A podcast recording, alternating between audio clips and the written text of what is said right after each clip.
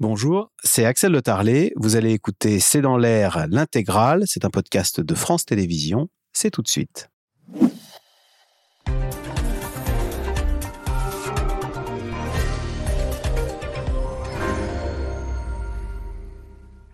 Bonsoir à toutes et à tous. Les syndicats de police satisfaits après leur rencontre hier soir avec Gérald Darmanin, le ministre de l'Intérieur, qui, disent-ils, s'est engagé à avoir des pistes de réflexion sur la détention provisoire. Gérald Darmanin qui a par ailleurs regretté une présomption de culpabilité qui pèserait, dit-il, sur les policiers. Des propos qui ont indigné les magistrats qui y voient une critique directe de leur action et redoutent une radicalisation des positions. Alors, police contre justice, faut-il choisir son camp? Dans une interview au Midi Libre, Gabriel Attal dit ne pas comprendre les attaques du patron de la police nationale. Mais derrière cette polémique se cache aussi une compétition pour prendre le leadership de la Macronie en vue de 2027. Compétition relancée par Emmanuel Macron qui, en Nouvelle-Calédonie, a dit d'Edouard Philippe que c'était un ami susceptible de prendre le relais en 2027. C'est le sujet de cette émission de ce C'est dans l'air, intitulée ce soir Police, Darmanin fâche la justice. Pour répondre à vos questions, nous avons le plaisir d'accueillir Carl Meus, vous êtes rédacteur en chef du Figaro Magazine. Alexandra Schwarzbrod, vous êtes directrice adjointe de la rédaction du journal Libération. Cyril Graziani, chef du service politique de France Télévisions. Et enfin, Frédéric Michaud, vous êtes directeur général adjoint de l'Institut de sondage Opinionway. Merci de participer à cette émission en direct. Alors, Carl Meus, d'abord, cette intervention hier soir de Gérald Darmanin qui a reçu les syndicats de police après être allé d'ailleurs lui-même dans un, un commissariat euh, dans Paris et qui a dit Je comprends cette émotion, je comprends cette colère et je comprends cette tristesse. Est-ce qu'il a su trouver les mots? Est-ce qu'il a su calmer la grogne des policiers qui faisaient tache d'huile? Alors écoutez, apparemment oui, parce que c'est quand même assez rare, je parle sous le contrôle d'Alexandra Schwarzbord, mais de voir à la sortie d'une réunion avec un ministre l'ensemble des syndicats avec un sourire, mais qu'on ne leur connaissait pas depuis longtemps, en disant il est formidable, le ministre a été parfait. Euh, en gros, ils avaient, allez écoutez, ils avaient tout obtenu. C'est un peu plus compliqué que ça, on entrera dans le détail, mais ils étaient totalement satisfaits. On peut les comprendre. Parce que la mission de Gérald Darmanin, en tout cas la façon dont lui euh, avait conçu ce qu'il devait dire, c'était il faut arrêter immédiatement euh, l'hémorragie, euh, le feu à la plaine, ce que vous voulez comme expression, mais il devait parler aux policiers de la base qui, étaient en train là de tous, enfin une grande partie était en train de vriller, de contester, de se mettre pour certains en arrêt maladie, d'autres en grève du zèle.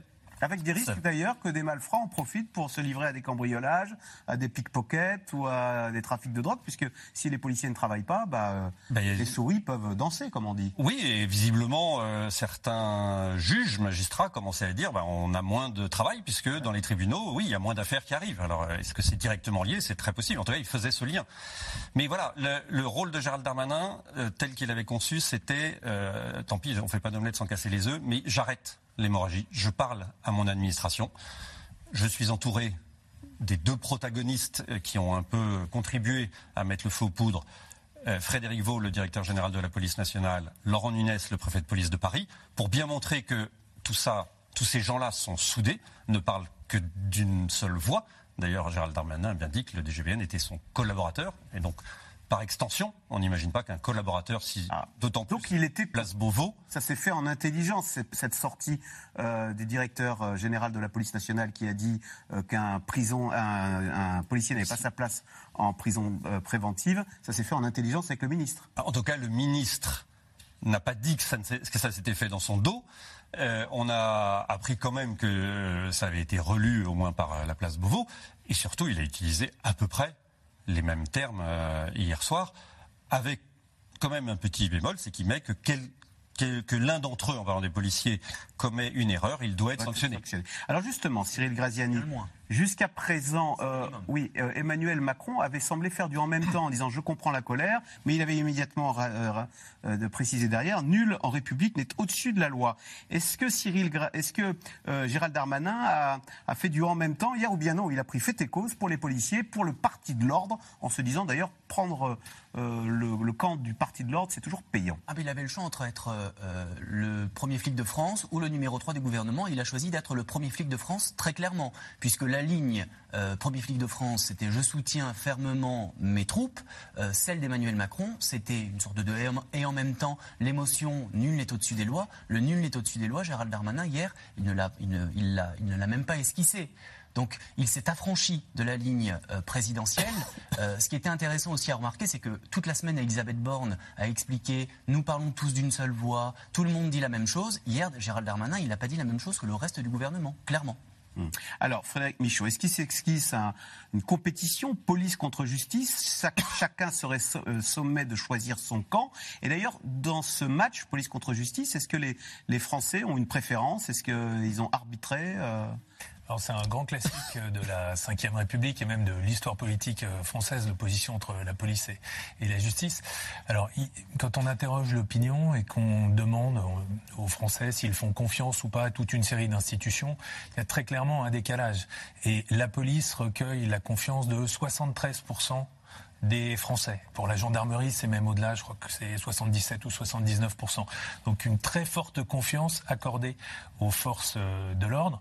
D'ailleurs, avec des Français qui font bien la distinction entre le corps de la police d'une manière générale, et puis des dérapages, quelle que soit leur gravité, qui peut évidemment euh, être euh, dramatiques, des dérapages, des, des, bavures d'un côté qui sont perçus comme des cas isolés. Donc il y a bien une distinction qui est faite.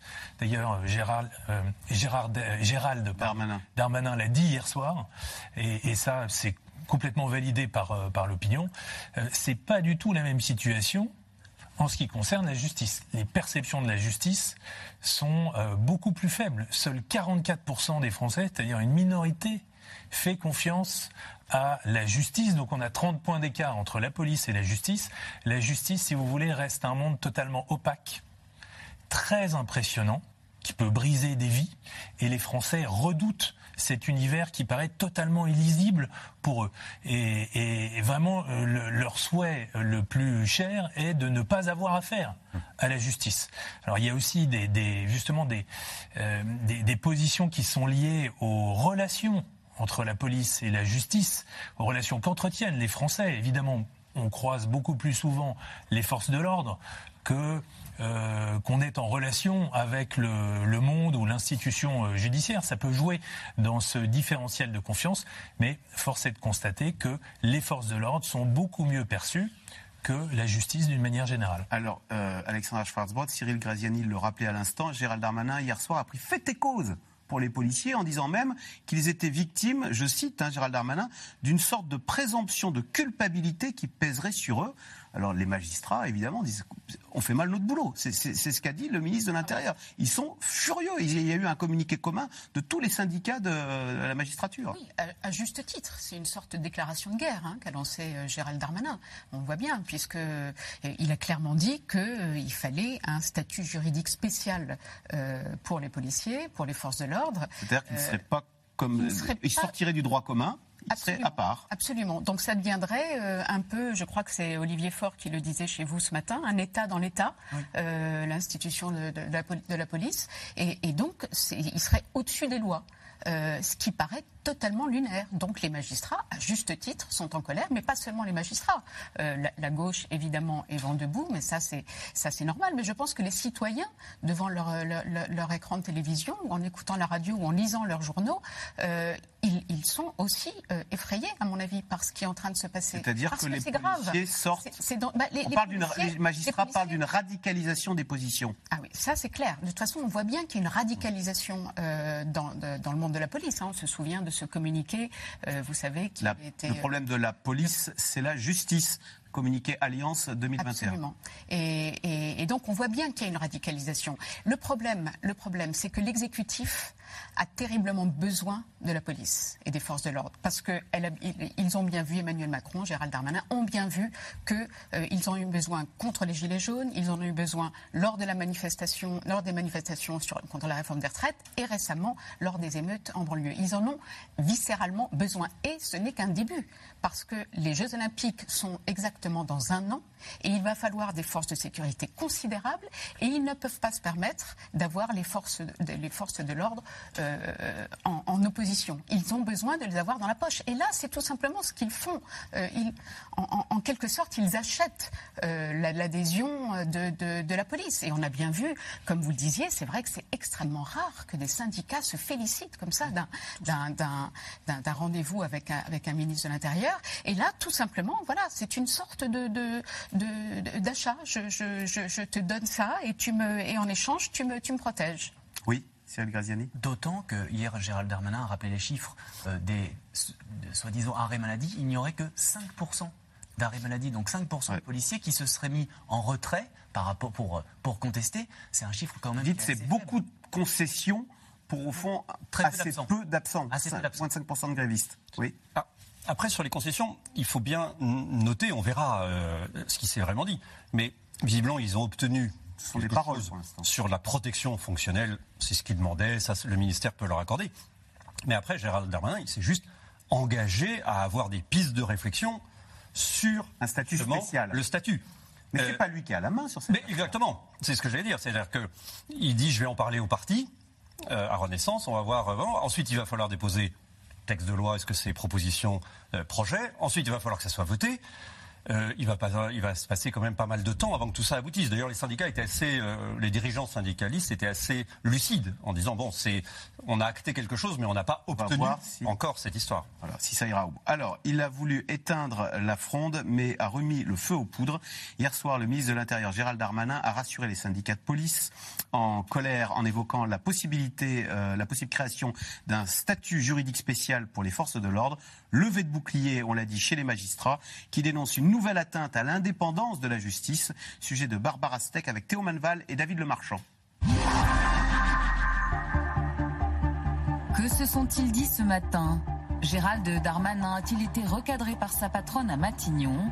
Rien à filtrer de l'échange entre Elisabeth Borne et le ministre de l'Intérieur. Après sa sortie très polémique d'hier soir. En arrivant dans ce commissariat parisien, c'est à Frédéric Vaux, directeur général de la police nationale, qu'il sert d'abord la main. Lui qui a déclaré cette semaine qu'un policier n'avait rien à faire en prison. Le message est clair. Le ministre de l'Intérieur fait bloc avec la police. Les policiers, ils ne réclament pas l'impunité. Ils réclament le respect. Les policiers ne réclament pas être au-dessus des lois. Ils réclament de ne pas être en dessous des lois. Et les policiers, ça ne peut pas être les seules personnes en France pour qui la présomption d'innocence ne compte pas pour qui les procès médiatiques l'emportent sur le procès juridique et, pour qui la présomption d'innocence est remplacée par une présomption de culpabilité. Une visite suivie d'une réunion d'urgence avec les syndicats. À la sortie, des sourires. La rencontre semble avoir été positive. Je pense que le ministre de l'Intérieur est plutôt de notre côté, même idéologiquement parlant. Euh, je crois qu'il a fait un grand pas aujourd'hui. Euh, il montre qu'il est encore proche de ses troupes. Il montre qu'il est prêt à évoluer et même légiférer et faire appel peut-être euh, à son parti politique pour faire en sorte d'évoluer sur certains sujets. Après cette réunion, Gérald Darmanin espère mettre fin à la crise dans la police. En grève depuis une semaine pour dénoncer le placement en détention provisoire de l'un de leurs collègues un agent de la BAC soupçonné d'avoir tabassé un jeune homme au cours d'une nuit d'émeute.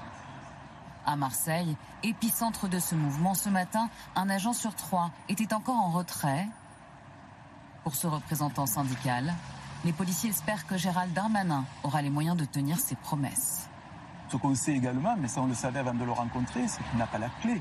Hein, il a quelques, peut-être quelques clés, mais il n'a pas le trousseau de clés. Quand on veut revoir euh, euh, l'aspect juridique de notre situation, c'est pas lui qui va pouvoir répondre. Donc, ce qui est important, c'est qu'il porte aussi notre voix. Alors que la situation s'apaise du côté de la police, c'est au tour de la justice d'être vent debout. Dans un communiqué, des hauts magistrats de cour d'appel s'inquiètent d'une dégradation de l'état de droit après les propos de Gérald Darmanin. Le ministre de l'Intérieur critique des décisions de justice qui ont été prises euh, par euh, des magistrats judiciaires euh, indépendants et il critique même le fond des décisions de justice et la manière dont les magistrats judiciaires travaillent. Donc c'est une atteinte à la séparation des pouvoirs puisque le ministre de l'Intérieur met en cause des décisions de justice et la façon dont les magistrats appliquent la loi. Je vais vous dire ce dont la justice a d'abord besoin et surtout besoin. Elle a besoin, comme les policiers, de respect. Elle a besoin d'indépendance. Elle a besoin qu'on la laisse travailler.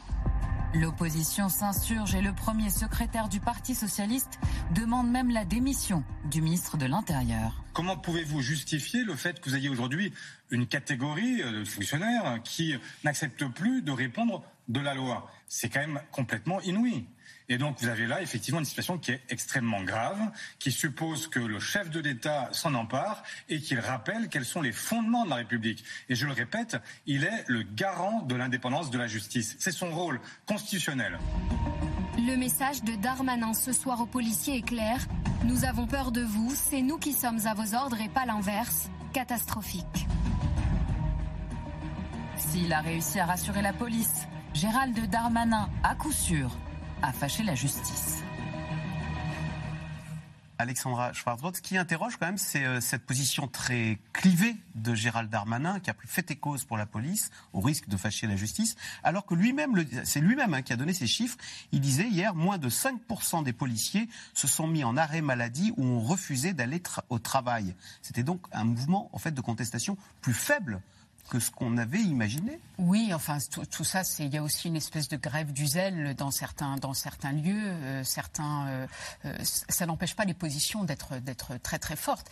Et d'ailleurs, je voudrais juste faire une petite parenthèse. Euh, je trouve que cette, euh, se, mettre, enfin, se mettre en retrait par euh, des, des, arrêts maladie, quand on sait comment l'exécutif a parlé, a mis souvent montré du doigt le problème des arrêts maladie, les salariés de complaisance, des arrêts maladie de complaisance, les salariés qui abusent, qui abuseraient des, des, des, arrêts maladie, et là.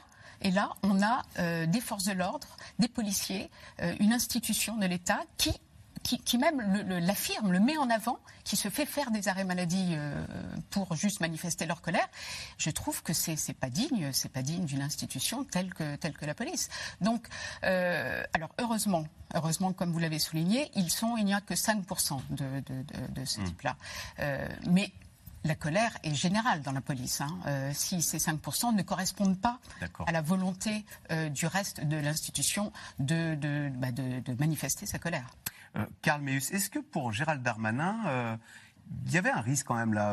Euh, le, chef de l'État lui a rendu hommage lundi sur sa gestion des émeutes. Hum. En revanche, est-ce qu'il n'avait pas pu venir derrière la grogne de son institution, de son ministère, quoi, de ses ouailles, j'allais dire. Non, la grogne, ça, il ne pouvait pas la voir venir, puisqu'elle elle est issue d'une décision de justice à partir d'éléments, et, et l'enquête déterminera ce qui s'est passé. Et donc ça, effectivement, il ne pouvait pas préjugé. Ce qu'il y a, c'est qu'il se souvient des conditions de son arrivée Place Beauvau. Il a remplacé Christophe Castaner, qui lui-même était plus ou moins désavoué par la base, euh, pour, d'histoires complètement différentes. Mais le lien s'était rompu. Et donc, euh, Gérald Darmanin sait qu'un ministre de l'Intérieur, s'il n'a plus le lien avec les policiers, avec la base, c'est fini pour lui. Comme tout ministre, si un ministre de l'Éducation n'a plus le lien avec euh, la base enseignante, les syndicats, il y a un moment, il faut le changer parce que ça veut dire que le dialogue se fait plus. Euh, vous, l'évoquiez tout à l'heure. Il y a aussi le risque à ce moment-là que les policiers s'arrêtent de travailler par d'autres méthodes et qu'il n'y ait plus de protection. Donc, il est, de par sa fonction, obligé de les défendre et obligé d'être avec eux. Après, le problème, c'est que politiquement, est-ce que ça va être bon pour lui ou mauvais? Voilà, on sait qu'il avait un peu envie de changer. Ah Il y a un moment, Place Beauvau, c'est bien, mais il ne faut pas faire euh, l'année de trop, le mois de trop. Est-ce qu'il est là? Voilà. Euh, on va voir dans les jours qui viennent. Est-ce que ça peut lui bénéficier ou est-ce que, au contraire, ça va être euh, considéré comme un fardeau parce que eh ben, il y a les juges qui, l'ont pris en grippe, une partie de l'opinion, notamment la gauche, qui, qui, lui ont mis la cible. Cyril Graziani, est-ce que quand même l'intérieur, c'est un ministère qui peut être un fantastique propulseur, un ascenseur? Et est-ce qu'il a en tête le parcours de Nicolas Sarkozy. Oui, on bah, peut dire, euh, c'est fait élire après la place Beauvau, quoi? C'est sa référence. Là, on a la sensation qu'il marche dans ses pas, qu'il essaye de marcher dans ses pas. Après, il faut faire attention avec les comparaisons, parce que Nicolas Sarkozy, c'était un autre contexte. Euh, Jacques Chirac, on savait que de toute façon, la carrière politique, le, quinquennat allait se terminer. Euh, Nicolas Sarkozy n'avait pas d'autres adversaires euh, à cette époque-là, hormis peut-être Dominique de Villepin. Aujourd'hui, Gérald Darmanin, s'il se lance dans la conquête de l'Élysée en pensant que l'intérieur peut être un tremplin, et en pensant qu'il peut faire comme Nicolas Sarkozy, là il se trompe, parce qu'il y a d'autres données, d'autres nuances qui peuvent rentrer en ligne de compte et qui peuvent euh, se télescoper justement euh, par rapport à son ambition. Frédéric Michaud, est-ce que d'ailleurs quelle est la comment il est perçu par l'opinion, Gérald Darmanin? Est-ce qu'il euh, il marche plus dans les pas de Nicolas Sarkozy que de Emmanuel Macron, finalement? La comparaison avec Nicolas Sarkozy est intéressante d'ailleurs. Hier soir, dans l'expression du ministre de l'Intérieur, il y avait beaucoup d'expressions sarkozystes, euh, ni au-dessus de la justice, ni, mm. euh, ni en dessous. Bon, voilà, ça, ce sont des expressions de, de l'ancien président de la République. La comparaison, elle est intéressante parce qu'en 2005, Nicolas Sarkozy, qui était à Beauvau, ambitionnait de succéder à Jean-Pierre Raffarin. Et puis finalement, c'est Dominique de Villepin qui a été euh, choisi. Donc là aussi, euh, d'une certaine manière, euh, Gérard Darmanin continue de marcher dans les pas de, l'ancien président de la République, puisque bah, n'a pas eu Matignon comme il le souhaitait, en tout cas pas pour l'instant. alors comment est-ce qu'il est perçu par, par l'opinion? Quand on interroge les Français, on a seulement 34% qui se disent satisfaits de son action en tant que ministre de l'Intérieur et des Outre-mer, et 59% qui sont mécontents. 34% de, de satisfaits, alors c'est un petit peu plus que le chef de l'État et la Première ministre, qui sont aux alentours de 29-30%. Il est plutôt bien coté. C'est le troisième ministre le plus populaire du gouvernement, derrière Sébastien Lecornu, 40%, derrière euh, Bruno Le Maire, 36%, et au même niveau que Gabriel Attal. Donc là aussi, il y a quelque chose qui est peut-être en train de se nouer dans l'opinion publique, une concurrence peut-être qui est en train d'émerger entre le ministre de l'Intérieur et le ministre euh, de, l'Éducation nationale.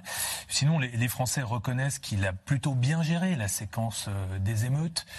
Ils approuvent euh, relativement les positions qu'il a prises euh, pendant, euh, pendant toute cette période. Donc voilà, il, a une position dans, l'opinion publique qui n'est pas extrêmement positive. Il n'est pas hyper populaire. Il est plutôt dans, dans la moyenne haute de l'ensemble des ministres du gouvernement. Alors au même niveau de popularité que Gabriel Attal. Alexandra Schwarzbord, c'est intéressant parce que ce matin, Gabriel Attal, donc maintenant qui est ministre de l'Éducation, donne une interview au Midi Libre et il semble tacler Gérald Darmanin, je vous livre ses propos. D'ailleurs, il dit Je n'ai pas compris les mots qu'a employés sur la détention provisoire euh, François euh, Frédéric Vaux. Et il ajoute L'école, la police, la justice, si l'un d'eux donne le sentiment de remettre en cause la légitimité d'un autre, c'est tout l'édifice qui pourrait s'en trouver fragilisé. Euh, il a l'air de dire que Gérald Darmanin fragilise la République par avec ses propos. Mais ça, c'est une, c'est une nouvelle ambition qui est née, qu'on a vu, qu'on, a vu naître là sous nos yeux ces derniers, ces derniers mois. C'est Gabriel Attal. Alors lui, si Darmanin est une espèce de, bébé Sarkozy, euh, Gabriel Attal, c'est un bébé Macron. Hein, c'est vraiment, il, a, il, va, il va vraiment. Il vient de la gauche, quand même. Oui, mais il est quand même très, il est quand même très proche d'Emmanuel Macron. Euh, Emmanuel Macron l'apprécie beaucoup. Euh, et d'ailleurs, il y a eu euh, récemment des bisbilles euh, très fortes entre Attal et Darmanin, mais ils avaient, ils avaient semble-t-il, fait la paix, conscients que c'était pas dans leur intérêt de, manifester trop de désaccords. Là, je pense que Gabriel Attal a vu l'occasion de monter au créneau parce qu'il voit bien que les positions de Darmanin ne font pas consensus et que là, il a peut-être une carte à jouer justement pour pour devenir le le raisonnable, le, centre gauche de l'équipe face à Darmanin. Euh, mais Darmanin, Darmanin, il est, il est, il est très fort. Hein. il, il, bosse pour, euh, pour avoir Matignon puis l'Élysée. Dans, une, euh, une enquête qu'on a publiée dans l'IB il n'y a, pas longtemps, il y avait ce passage très, très intéressant, très amusant, où, qui racontait qu'il était le roi de la diplomatie, de la cuisine. C'est-à-dire que Gérald Darmanin invite beaucoup, beaucoup euh, d'élus, de, grands patrons. Là, en ce moment, il y fait une cour effrénée aux grands patrons, euh, donc des élus, des, oui, des élus locaux, des parlementaires. Et, là, pour les séduire, il renvoie le, maître d'hôtel, euh, il se retrousse les manches, il leur sert, euh, il leur sert euh, à boire lui-même, à manger lui-même, et du coup, évidemment, les gens ressortent en disant mais qu'est-ce qu'il est sympa ce. et il fait ça pour ah ben il fait ça, c'est une espèce de lobbying de, pour 2027. oui oui, pour, ah ben bien sûr pour 2027. Alors pour Matignon, puis à plus long terme pour 2027. Il, est vraiment, c'est une vraie, il, il, il, il, en, veut, enfin il le veut, il, le veut l'Élysée. Et, donc il ne ratera aucune occasion euh, de, de, faire ça, comme il ne rate aucune occasion d'envoyer un petit mot euh, lors d'un deuil ou lors d'une naissance. Il, est, il a toujours le petit mot qu'il faut pour se faire désobliger, pour euh, euh, essayer d'accroître son capital sympathie. Bon, le problème, c'est que ça peut marcher avec des élus. Euh, le problème, c'est que dans la, au sein de la population, il est extrêmement clivant. Euh, très très clivant. Et si, euh, on, imaginons un, deuxième tour euh, Marine Le Pen, Gérald Darmanin, je ne suis pas sûre, je suis même certaine que la gauche se déplacera pour voter Gérald Darmanin. Alors Karl Meus, est-ce que justement, puisqu'il y a une compétition, au moins dans les sondages, entre Darmanin et, Attal. Est-ce qu'elle s'installe aussi en vue de 2027 Je cite des députés de la majorité dans le Parisien en début de semaine. Beaucoup pensent à lui, à Gabriel Attal, pour 2027. Est-ce qu'il y a un crocodile de plus dans le marigot?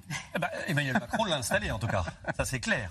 Euh, jusqu'ici, Gabriel Attal était euh, au compte public.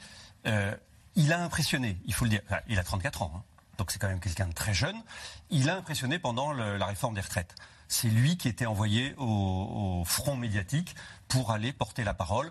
À un moment où Olivier Dussopt était un peu en difficulté, où Elisabeth Borne, bon, ça, ça n'imprimait pas complètement non plus. Et lui, eh ben, euh, sur les bancs à l'Assemblée, pour affronter euh, la France insoumise, il trouvait les bonnes formules.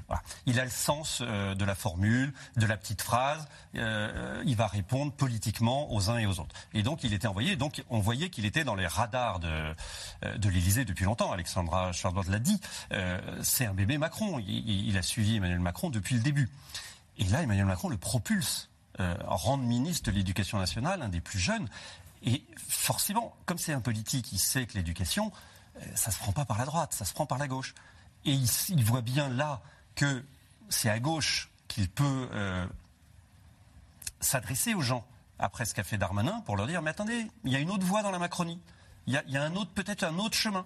Il va le construire. C'est pas quelqu'un qui est pressé. Euh, on sait que son ambition, quand, quand il était au compte public, l'ambition c'était plutôt Paris. Donc un an avant la présidentielle, en disant pourquoi pas il y a une équation. Euh, euh, on sait qu'Emmanuel Macron fait des très bons scores dans, les quartiers de l'Ouest parisien, et donc lui, euh, avec cette étiquette-là de Macron, macroniste, pouvait récupérer ces voix-là, et puis après, avec son son parcours de gauche, pouvait faire quelque chose. C'est plus possible aujourd'hui. il est allé ministre de l'Éducation nationale, c'est pas pour partir dans, dans six mois, un an. L'élection municipale, c'est 2026. 2026. Il a encore le temps. Il a encore le temps, mais il savait que pour être candidat à l'élection municipale, il faut avoir quitté le gouvernement un an, voire un an et demi avant. Euh, euh, l'expérience Benjamin Griveaux euh, a montré, au-delà de ce qui a pu se passer, mais que voilà, les, Parisiens sont un peu maintenant comme tous les Français. ils veulent un maire et ils veulent quelqu'un qui ne va pas se servir de la mairie comme d'un tremplin pour aller faire autre chose. Non, ils voudront quelqu'un à plein temps. Donc il, il faut quitter le gouvernement. Peut-être c'est ce qu'il fera, mais en tout cas là, on voit bien qu'il y a, il regarde un peu plus loin et il y a d'autres qui regardent plus loin pour lui. Son, image, Frédéric euh, Michaud, euh, Alexandra Schwarzbott disait autant euh, Gérald Darmanin peut être clivant, autant il est plus en même temps, Gabriel Attal, aménager la chèvre et le chou, comme on dit. Gabriel Attal est aussi un homme politique en construction. Vous avez rappelé sa, jeunesse. Jusqu'à présent, il a occupé des postes qui étaient visibles, le porte-parole, les comptes publics, qui sont aussi un, un lieu de formation à l'exercice du, euh, du, pouvoir. C'est vraiment un endroit très euh, stratégique. Mais pour l'opinion publique au sens large, euh, on sent que l'image est encore en, en construction. Lui-même donne, projette une image assez lisse. Finalement, on sait qu'il vient de la gauche, mais assez peu de, propos clivants, assez peu d'aspérité sur lesquelles l'opinion publique pourrait s'appuyer pour, bah pour, pour se faire une idée. Et, de ce point de vue-là, vous avez raison de noter que c'est un peu le l'anti-Darmanin. Darmanin, lui, est, très clivant. Hein. Quand on, quand on regarde, eh on voit qu'il est euh, très soutenu par euh, les sympathisants LR. Euh, le ministre de l'Intérieur, qu'il est très soutenu par euh, les sympathisants de la majorité euh, présidentielle, et à l'inverse, qui suscite beaucoup plus de mécontentement chez les sympathisants de gauche au sens large, et en particulier chez les sympathisants de, de la France insoumise, qui sont vraiment en opposition avec le ministre de l'Intérieur. Quand on regarde la structure de popularité de Gabriel Attal, elle est beaucoup plus lisse on a moins ces effets de, contraste euh, par rapport à ce que nous observons pour euh, le ministre de l'Intérieur. Cyril Graziani, euh, c'est Emmanuel Macron qui l'a propulsé parce que c'est un bébé Macron? Pour rebondir sur, sur ce qu'on disait précédemment, il ne faut pas oublier aussi que Gabriel Attal, quand il était au budget, là, ces, ces dernières semaines, il avait lancé deux plans, fraude sociale, fraude fiscale, pour parler à tout le monde. Alors la fraude fiscale, ça parle aux gens de droite. Oui. Et la fraude sociale, ça non, c'est le contraire. Non, c'est l'inverse. La fraude sociale, ça parle aux gens de gauche et la fraude fiscale aux gens de droite. Aux gens de droite. Donc là-dessus, c'est les deux plans qu'il avait lancés et pour lesquels justement il avait eu, il y avait eu quelques petits soucis avec euh, Gérald Darmanin sur des annonces qui avaient été faites et qui n'auraient pas été, euh, il n'y aurait pas eu de concertation avec euh, la place Beauvau. il avait réussi justement à élargir le spectre et son spectre, y compris à parler à l'électorat de droite. Après, euh, une campagne présidentielle, c'est autre chose. Euh, par rapport à l'âge, il a 34 ans aujourd'hui. S'il se lance en 2027, il aura à peu près le même âge qu'un certain Emmanuel Macron quand il s'est lancé en 2017. Donc là-dessus, je crois que la, catégorie et l'âge ne sont plus à prendre en, considération. Ça n'est plus un problème, ça n'est plus un frein aujourd'hui dans, dans notre société depuis Emmanuel Macron. Est-ce que Emmanuel Macron, il ne le met pas aussi dans le marigot pour un petit peu touiller pour, comme il a fait cette semaine, on va, y revenir tout à l'heure, vous le disiez avec Édouard Philippe, quand il en parle comme d'un ami, quand, il, quand il d'une certaine façon, Emmanuel Macron, pendant quatre ans, il va s'amuser aussi à envoyer des signaux aux uns et aux autres pour montrer qu'il en soutient un, peut-être plus qu'un autre, mais moins qu'un autre. Euh, il n'a plus que ça à faire de toute manière puisqu'il ne pourra pas se représenter. Euh, Carlos, et on ne parle pas de Bruno Le Maire euh, qui lui aussi est dans le marigot, lui aussi, il pense à 2027. Et d'ailleurs, il paraît que, enfin, il paraît pas, c'est votre journal qui le, dit. Euh, il y avait euh, donc mercredi soir un pot à Matignon. Bruno Le Maire avait piscine apparemment, il n'est pas venu. L'air de dire, c'est pas de mon niveau ces petits pots avec les ministres, les nouveaux ministres. Bruno Le Maire a, a, fait de Bercy son, son château fort. C'est presque maintenant un, indépendant aujourd'hui. Euh, donc, euh, bon, Elisabeth Borne, elle fait ce qu'elle veut. Lui, il gère ça. D'ailleurs, souvent dans ses interviews, il dit je. Euh, un peu nous quand il associe Emmanuel Macron. Mais bon, c'est par politesse. c'est aussi pour éviter les foudres éventuellement d'Emmanuel Macron. Mais oui, il ne faut pas oublier Bruno Le Maire. Lui aussi est très organisé comme Gérald Darmanin. Il l'a pas vu venir, Gabriel Attal? Parce qu'il était à Bercy, Gabriel Attal. Alors, il l'a vu venir, mais ils se sont bien répartis les rôles. Euh, parce que c'est quand même difficile de, progresser à l'ombre de Bruno Le Maire, qui est aussi vigilant sur euh, sur son action. Mais il s'est dit bon bah oui, Gabriel Attal, je peux lui laisser euh, une partie des comptes publics et puis sur les plans, tout ça, ça ne me fera pas d'ombre. Bon, le fait est que Emmanuel Macron maintenant le lance dans le marigot, mais Bruno Le Maire, il se dit de toute façon, son raisonnement, c'est de dire ça ne sert à rien de partir trop tôt. Il, prend ce qui est arrivé avec Emmanuel Macron, qui est arrivé assez tard dans, dans, le, dans la compétition euh, présidentielle et qui a renversé de la table. Lui, il, à cette époque-là, il avait travaillé, il avait fait un programme de 1000 pages, il avait fait la, la primaire pour la droite, euh, ça a raté. Bon, il a réussi à revenir, mais finalement, il se dit, tout ce que j'ai fait, ça servait à rien. Il y a un moment, c'est un peu comme euh, disait Fabius, le Kairos. Il y a un moment, vous êtes en phase avec les Français ou pas, et donc il travaille pour être prêt au moment où, ça arrivera, mais il ne va pas tout sacrifier non plus pour arriver à ce moment-là. Et c'est ce qu'il répète souvent quand on le rencontre, Bruno Le Maire. Il dit si nous échouons, aujourd'hui, il faut travailler, il faut réussir. Ça ne sert à rien de se lancer trois ou quatre ans avant, parce que si nous échouons, il n'y aura personne. Personne qui, aujourd'hui, est, susceptible peut-être de prendre la suite, euh, ne pourra réussir à gagner s'il y a un échec euh, du bilan euh, du deuxième quinquennat d'Emmanuel Macron. Et ça, il en est conscient. Donc, s'il doit partir, il partira un an avant. Alors, à peine nommé pour certains euh, que voilà les ministres sur le départ pour les vacances. Mais la consigne est claire, rester à moins de deux heures de Paris, un gouvernement aux aguets, même au cœur de l'été, c'est la volonté d'Elisabeth Borne, confortée à son poste et qui s'apprête déjà à affronter une rentrée compliquée, sujet de Léa Dermidjian et Nicolas Baudry-Dasson. Elisabeth Borne, entourée des ministres de son gouvernement, en marche. Sur les réseaux sociaux, elle laisse même un petit commentaire. Lundi, juste avant la pause estivale, le président et le ministre de l'Intérieur sont en Nouvelle-Calédonie. Au même moment, Elisabeth Borne réunit ses ministres. À Matignon, chacun cherche sa place. Pour celles et ceux qui ont pris leur fonction ce week-end, j'imagine que le week-end a été intense. Intense car Elisabeth Borne veut des ministres efficaces, notamment à la santé et à l'éducation. Je pense que c'est important qu'on ait des ministres qui, évidemment, dirigent leur administration, puissent porter euh, les positions du gouvernement dans le, dans le débat public et puissent aussi euh, euh, aller à la rencontre de nos parlementaires, travailler avec eux, travailler avec les parlementaires de la majorité, des oppositions. Et c'est sur cette base-là qu'on a fait les quelques ajustements avec le président de la République. Chouchouter la majorité et ses alliés, c'est justement la tâche de la Première ministre. Mardi, Elisabeth Borne s'affichait au Havre avec Édouard Philippe. Une petite attention pour son parti Horizon. Ce week-end, elle sera Pau, cette fois un petit geste pour François Bayrou. Mais pour les oppositions, le gouvernement Borne 3 fait l'unanimité contre lui. Elisabeth Borne a tourné en rond dans l'autosatisfaction et la grisaille technocratique, la figure de proue d'un système à bout de souffle.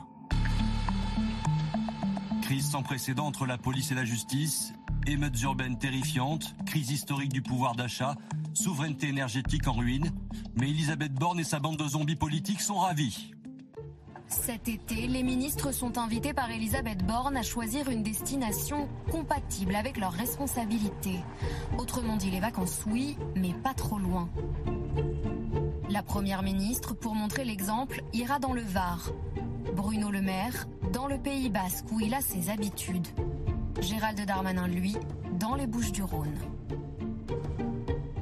Les nouveaux ministres tiennent à montrer qu'ils travaillent. Fraîchement nommée, la secrétaire d'État chargée de la ville est sur le terrain. Aurore Berger, elle aussi, immortalise ses premiers déplacements. La nouvelle ministre des Solidarités a décalé ses vacances et multiplie les annonces. Raccourcir le congé parental, occuper les enfants pendant l'été. Il y a un passe colo qu'on va créer très simple d'utilisation, un passe colo, voilà, qui dit bien son nom et qui sera doté de 200 à 350 euros par enfant.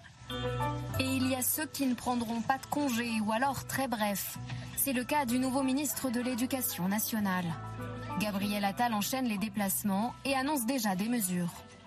Vous savez, la lutte contre le harcèlement scolaire, c'est une priorité absolue pour moi. Je l'ai affirmé dès ma prise de fonction comme ministre de l'Éducation nationale et de la jeunesse. C'est absolument insupportable qu'il y ait des élèves dans notre pays qui aillent à l'école la boule au ventre. Borne 3, les bons élèves et le choc des égaux. Mercredi soir, la Première ministre organisait un dernier dîner avant l'été, avec une absence remarquée, celle de Bruno Le Maire, qui avait d'autres engagements.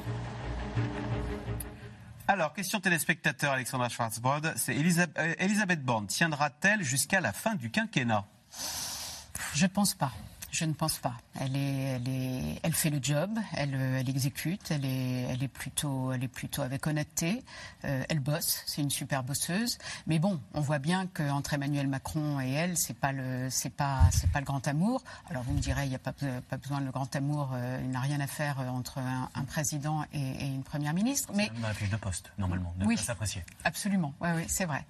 Mais la rentrée, euh, tout, va dépendre de la rentrée. La rentrée risque d'être très très compliquée hein, avec un projet de loi immigration qui va être très dur à passer, qui va recliver, qui va refracturer la société, euh, qui risque de devoir nécessiter un nouveau 49.3. Enfin bref, il y a un moment où ça pourra être euh, utile à Emmanuel Macron de changer de Premier ministre pour avoir une espèce d'appel d'air, une nouvelle, une voilà, un, un, nouveau départ.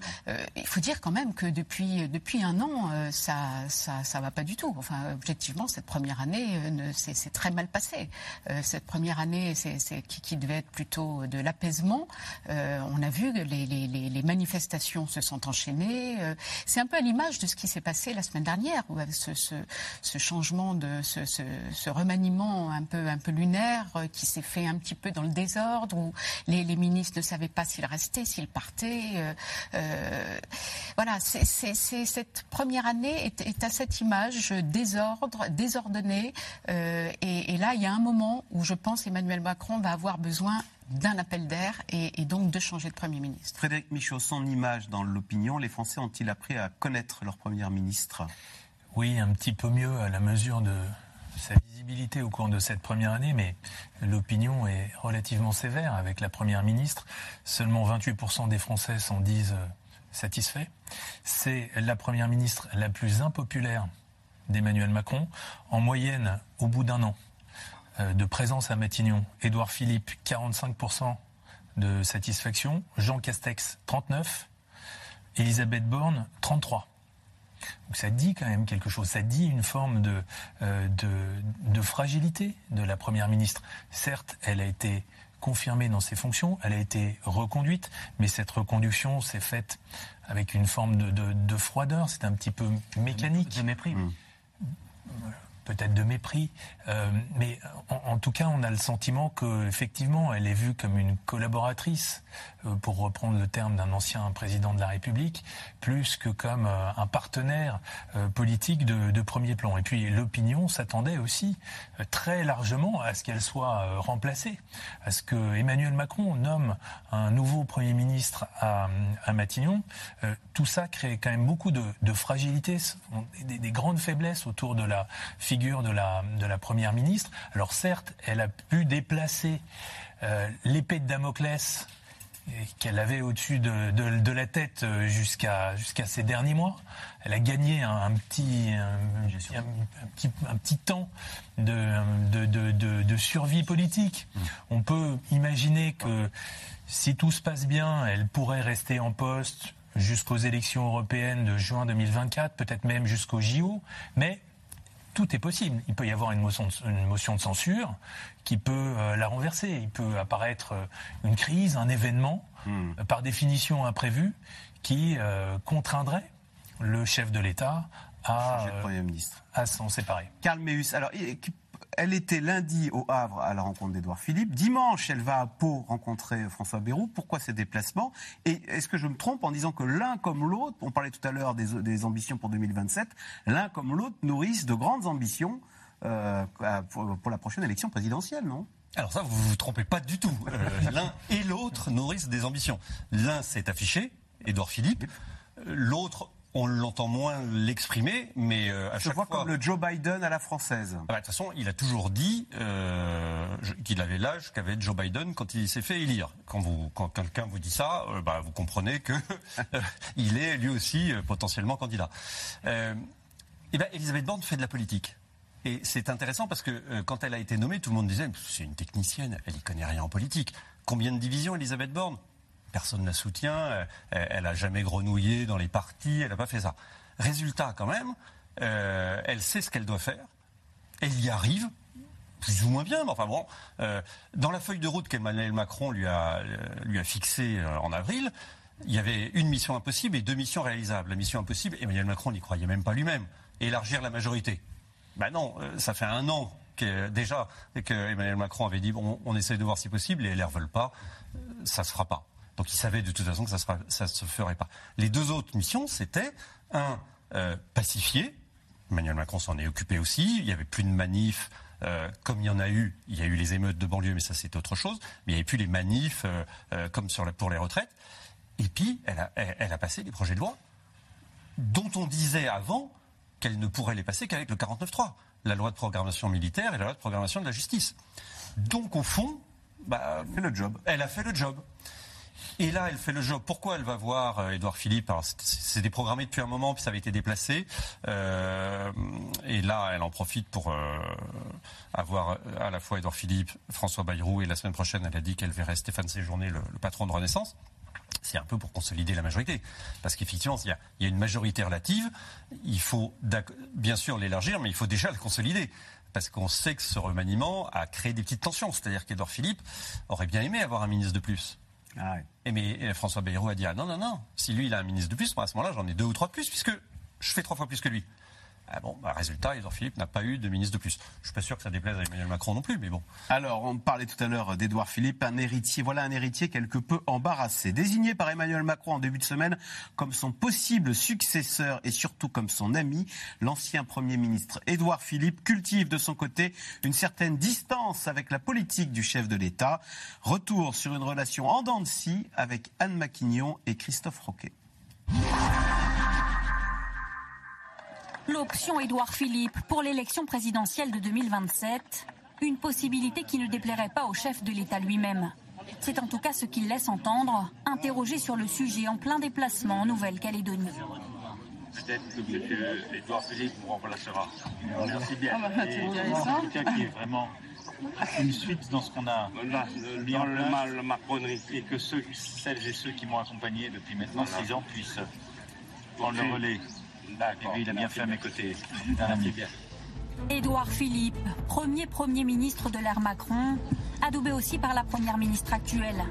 Ensemble sur le même bateau au Havre, Elisabeth Borne lui a consacré son premier déplacement, une fois reconduite à Matignon.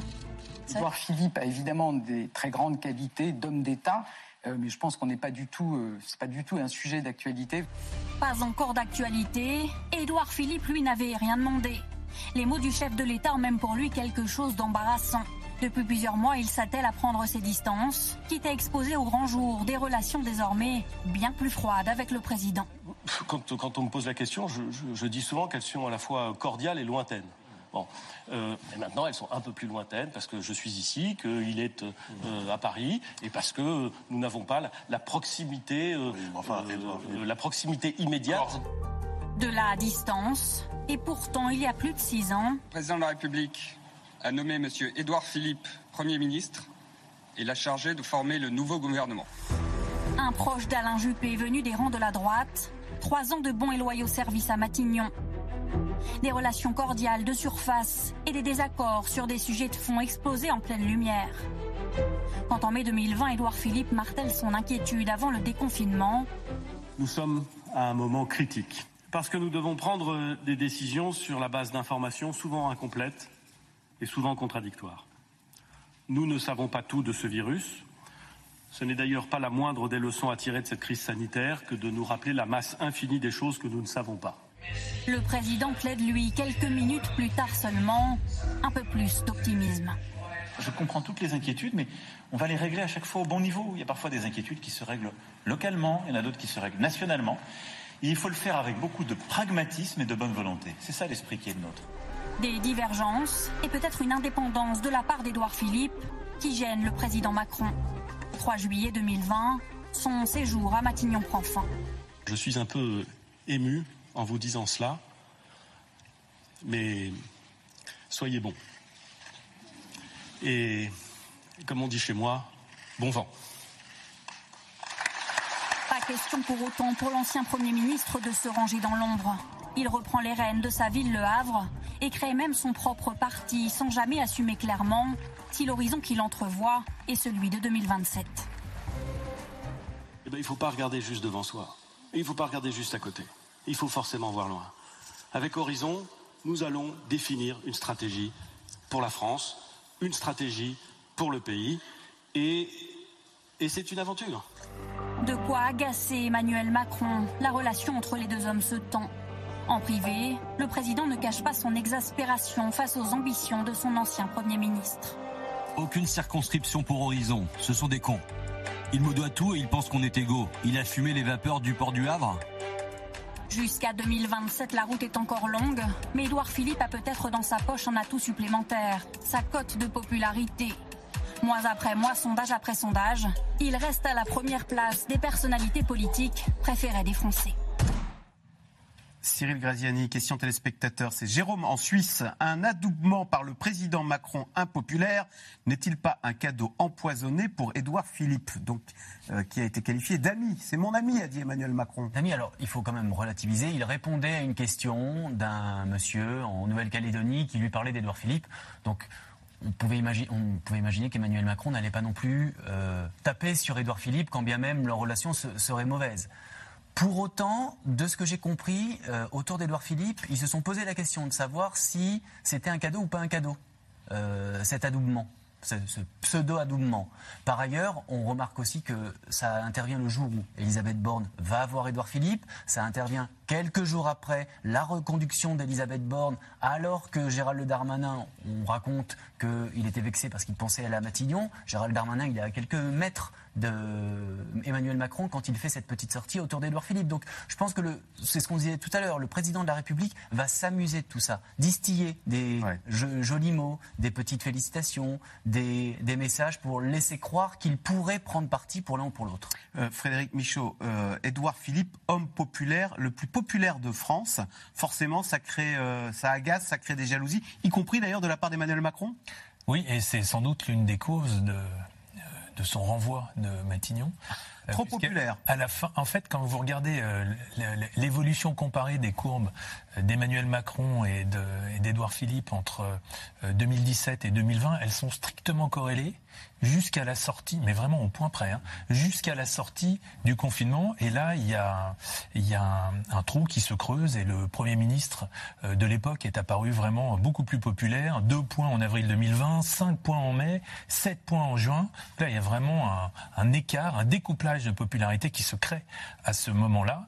Et sans doute que euh, le chef de l'État en a pris ombrage. Alors, c'est pas le premier président de la Ve République qui... Euh, et pourquoi ça l'agace que son Premier ministre... Ben, devrait être flatté en disant j'ai fait le bon choix. Non, parce qu'en fait, dans, la, dans la conception même de la Ve République, de la répartition des rôles, c'est euh, le Premier ministre qui est censé être le réceptacle de l'impopularité. C'est la thèse du Premier ministre bouclier du chef euh, de l'État qui, lui, est en retrait, est censé être protégé par le locataire de Matignon.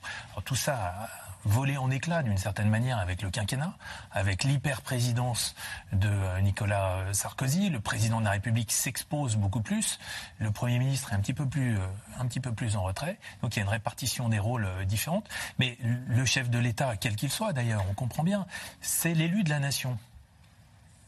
Le Premier ministre est une émanation du chef de ah. l'État. C'est lui qui le nomme. Donc Emmanuel Macron considère que Édouard Philippe lui doit tout, lui. Et donc. Et il lui doit sa nomination à Matignon, c'est un fait. Et donc, le fait d'avoir un Premier ministre plus euh, populaire, et même parfois beaucoup plus populaire que le président de la République, c'est vu par les présidents de la République euh, concernés comme, euh, d'une certaine manière, un crime de, de lèse-majesté. Alexandra Schwarzbord. Alors cette popularité, est-ce qu'il peut la conserver jusqu'en 2027 Édouard Philippe, son mentor, euh, c'était Alain Juppé. On se souvient d'un Alain Juppé qui était très populaire. Et qui, dans la dernière Ça lui a pas servi à grand-chose. c'est pour ça que les jeux ne sont pas faits hein, pour Édouard Philippe. C'est, c'est pas un cadeau d'être très populaire quatre ans avant euh, une élection euh, présidentielle. et, et en plus, il va devoir se livrer à un travail vraiment d'équilibriste, c'est-à-dire donner l'impression qu'il est à la fois la, continuité, enfin, qu'il est le, successeur d'Emmanuel Macron, tout en se montrant en rupture euh, avec lui. C'est-à-dire qu'il y a un moment où il va vraiment falloir qu'il cesse d'avoir l'image de l'ancien Premier ministre euh, d'Emmanuel Macron. Parce que, objectivement, c'est vrai, quand, Emmanuel Macron est allé le chercher au Havre pour être euh, Premier ministre, personne ne, connaissait Édouard Philippe, enfin très peu, euh, très peu. Le grand public ne le connaissait pas. Donc c'est vrai que euh, c'est Emmanuel Macron qui l'a mis sur le devant de la scène. Euh, c'est vrai qu'il a pris la lumière. Et, et, là, Édouard Philippe se dit qu'il a sans doute un coup à jouer en, rassemblant, en essayant de séduire la gauche social-démocrate, c'est-à-dire la, droite de la gauche, jusqu'à LR. Et, là, il peut peut-être, euh, et là, il peut peut-être y arriver. Alors que Darmanin, par exemple, pour revenir euh, à lui, alors lui, en revanche, lui, c'est plutôt décalé vers euh, vers la droite. la gauche ne se déplacera vers la droite extrême. Et la gauche ne, se déplacera pas pour pour Gérald Darmanin. La gauche se, se déplacera sans doute davantage pour Édouard Philippe s'il est face à Marine, Le Pen au second tour. Cyril Graziani, question téléspectateur. Est-ce que la transformation physique d'Edouard Philippe en raison de sa maladie peut avoir une influence sur sa carrière? C'est vrai qu'on a vu dans le sujet, elle est spectaculaire hein, euh, euh, en quelques années. Hein. Oui, alors c'est difficile à savoir aujourd'hui, c'est difficile à jauger. Euh, quel peut être le ressenti des Français face à une transformation physique C'est sûr que pour un, homme politique comme, comme Édouard Philippe, qui avait beaucoup joué sur la forme, vous savez, il était boxeur, assez bel homme. Il avait euh, énormément euh, joué de ça pour monter de plus en plus. Aujourd'hui, ça doit être assez, ça doit être assez compliqué parce que c'est vrai qu'on on se faisait la réflexion tout à l'heure autour de la table. chaque, à chaque fois qu'on le voit, la transformation a l'air de, de s'opérer. Les images ne sont jamais les mêmes. Est-ce que le fait de l'assumer aujourd'hui comme il le fait, et il laisse 4 ans aux Français pour qu'ils puissent s'habituer aussi à, ce, nouveau visage, ça, ça peut être une force pour lui, ça peut être un avantage pour lui. Mais pour le moment, je ne sais pas encore si ça peut jouer en sa défaveur. Karl Meus, en fait, la phrase exacte de Emmanuel Macron, c'est euh, Je souhaite que celles et ceux qui m'ont accompagné depuis maintenant 6 ans puissent prendre le relais. Donc elle ne visait pas que Édouard Philippe. Exactement. Elle pouvait viser euh, euh, Jean Castex au hasard Au hasard. On sait qu'autour d'Emmanuel Macron, euh, certains aimeraient bien que Jean Castex se lance dans, dans, la mare aussi, au crocodile. Quelque part, Emmanuel Macron, il est orphelin de Jean Castex. On, l'avait vu, il aurait bien aimé qu'il reste plus longtemps à Matignon. Pour lui, c'était l'idéal, c'était le collaborateur qui ne veut pas euh, prendre, euh, une, qui n'a pas une ambition politique, qui n'a pas un autre agenda politique comme euh, a eu Édouard Philippe à la fin de, au moment du, confinement. Là, on a bien vu que Édouard Philippe avait une autre ambition, commençait à, à, créer quelque chose, et donc un président de la République ne peut pas l'accepter. Jean Castex, il a toujours veillé à, être moins populaire que le président de la République. Il, je ne vais pas dire qu'il s'y attachait, mais voilà, il connaissait bien le fonctionnement de la cinquième, et il était dans son rôle. Euh, Elisabeth Borne est un peu pareil. Jamais rien ne sort de leur entretien. D'ailleurs, avec Edouard Philippe non plus. Les entretiens en tête à tête, euh, Macron, Castex, Macron Borne, rien ne sort. Ils exécutent ce que le président a dit. Ils les considèrent comme des collaborateurs.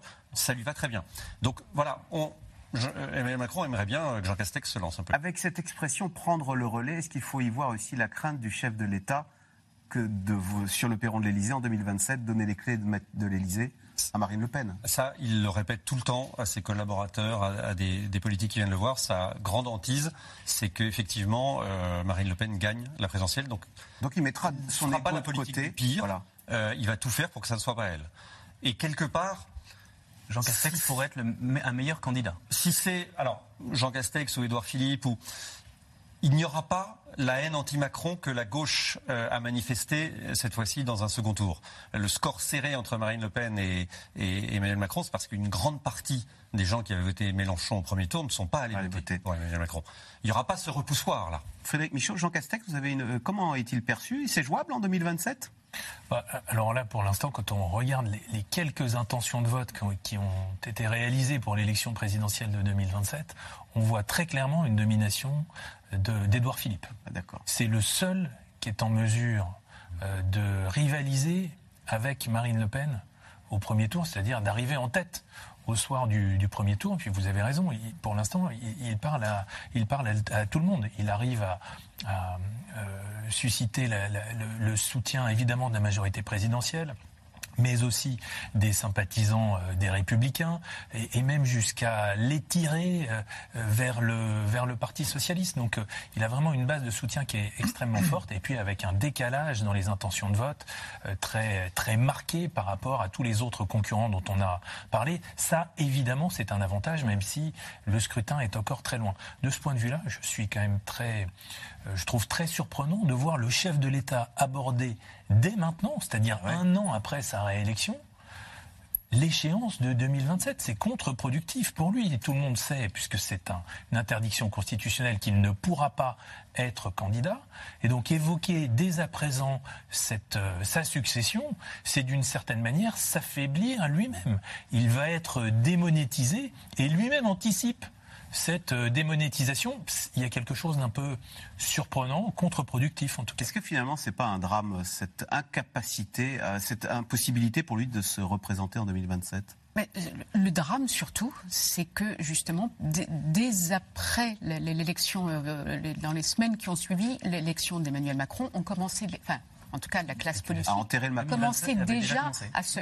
Je, crois qu'on s'est jamais projeté aussi euh, aussi tôt dans l'élection présidentielle suivante, parce que en effet, Emmanuel Macron a été élu euh, euh, sans véritable programme. Il a été élu beaucoup en, en opposition pour, pour en opposition à Marine Le Pen pour ne pas, enfin les, les, les Français l'ont surtout élu pour ne pas avoir Marine Le Pen. Donc il a été élu de cette façon-là sans véritable adhésion. Et, donc, et sans campagne, sans programme, sans projet, sans vision. C'est ça son drame aussi. Et donc, euh, dès, dès, les semaines qui ont suivi, déjà tout le monde commençait à se projeter dans le coup suivant, avec le, évidemment l'épouvantail euh, qui, qui, qui, est Marine Le Pen et la hantise de revivre, de revivre ça une nouvelle fois. Euh, donc, et c'est ça le drame de, de, de la société de la, de la France aujourd'hui, c'est que en fait, on, le, le, le personnel politique n'est pas vraiment dans le dans le moment et, et surtout ne se projette pas dans ce qu'il faudrait faire, mais, mais pense déjà euh, à la prochaine élection et, commence à, placer des pions. Et ça, c'est grave. Allez, tout de suite, on revient à vos questions. Vous venez d'écouter C'est dans l'air, c'est un podcast France Télévisions. N'hésitez pas à vous abonner. C'est dans l'air est disponible gratuitement sur toutes les plateformes audio, en vidéo disponible sur francetv.fr. À très bientôt.